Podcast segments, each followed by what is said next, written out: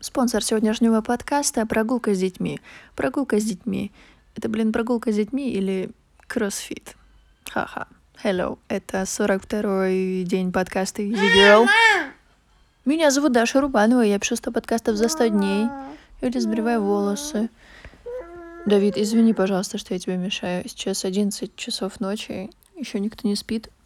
Я чуть не забыла записать подкаст офигенное ощущение того, что еще какой-то час и, и все. И, до свидания. Я только вчера покрасила волосы. В принципе, сегодня уже, да, можно их лишиться. Нет, конечно же, нет. Я сегодня много думала о мышлении и э, прослушала такой небольшой подкаст э, одной девочки. И, в принципе, все мои мысли уже были когда-то изложены и в моем марафоне Easy Love, который был где-то год-два назад, наверное.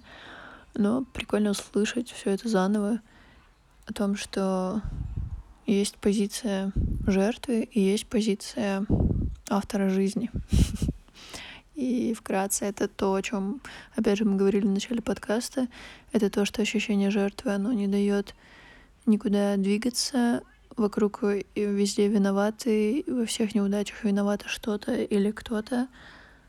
А вот в позиции автора ты принимаешь ответственность за то, что у тебя не получается. Ты анализируешь, делаешь какие-то выводы и стараешься просто делать так, что... Мама. Что, Давид? Что, малыш? Ты хочешь спать? Да. Да, ложись.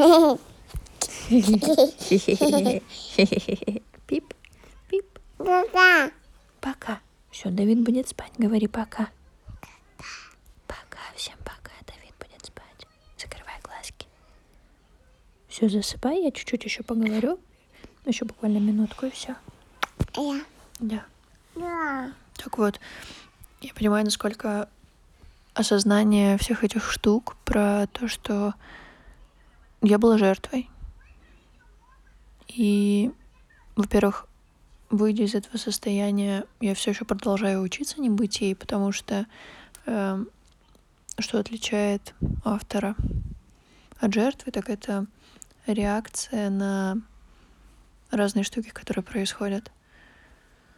Опять же, как сегодня сказала девочка, если кого-то уволили с работы, для кого-то это может быть концом света, а для кого-то это новая возможность сделать свое дело или стать круче.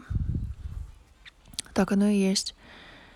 И я, выйдя из этого состояния, могу только сказать, что я очень не хочу возвращаться в состояние жертвы.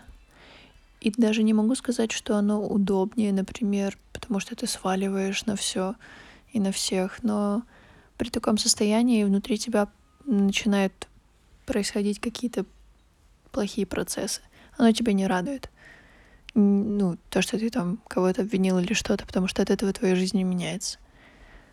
Поэтому я желаю всем выходить из своего состояния жертвы и брать жизнь в свои руки.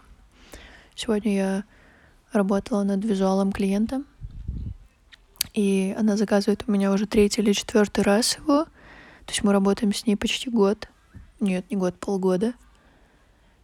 И я начинаю замечать, как э, то, что я прокачиваюсь э, в общении с людьми в визуале, влияет на контент моих блогеров.